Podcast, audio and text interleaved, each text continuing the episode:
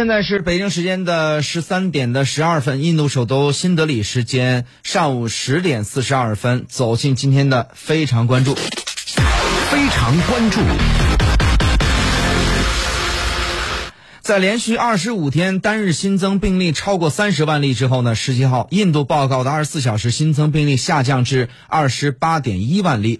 日呃，印度疫情呢看似已有所好转，但是位专家呢还是给印度泼了一盆冷水，警告印度依然存在病毒的检测能力不足、低估疫情严峻程度的问题。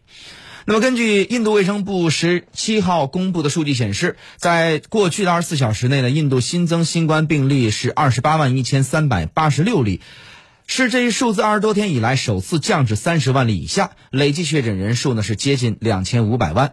另外呢，当天有四千一百余人因疫死亡。那么累计已有二十七点四万人死亡。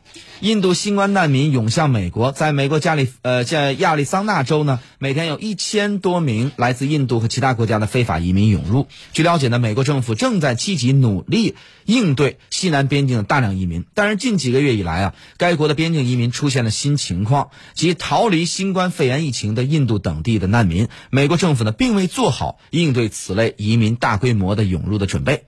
走进今天的新闻潮。链接，有请张倩来梳理一下全球各大媒体的相关报道。点击超链接，让新闻更有趣；标注新闻中的知识，让新闻有意思。意思，私家车九九九电台新闻超链接，不仅要听门道，还要听热闹。好，这个时间有请张倩来介绍一下全球各大媒体的相关报道。好的，谢飞，我们先来刷新一下《纽约时报》的报道。这些移民潮中，来自遥远国家的人士越来越多。那么，在这些国家当中，新冠病毒已经造成了不可想象的疾病和死亡，经济和生计也是大大减少。如果说以前在这样的国家中生存是一个挑战，那么现在几乎变得不再可能。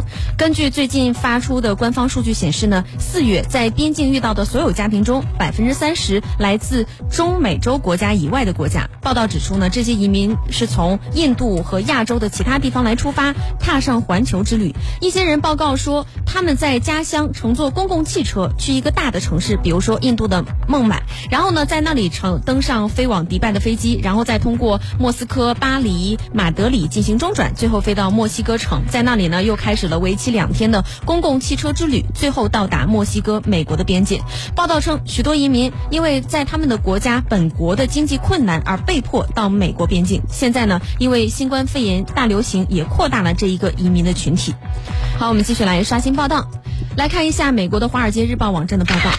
莫迪说。印印度政府呢正在处于一个战时状态，努力遏制新冠病毒变异株 B 幺六幺七的传播。这种具有高度传染性的毒株呢正在席卷印度全国。截至周五呢，该国的新冠感染病例数总数已经超过了两千四百万。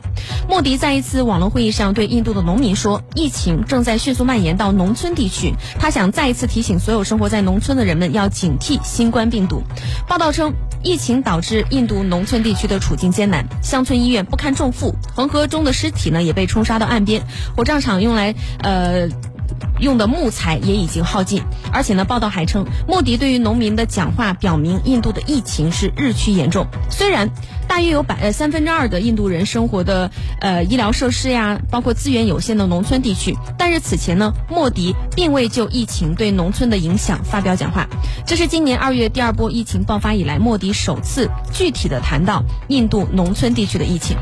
好，我们继续来刷新报道。来看一下德国的法兰克福汇报的网站报道。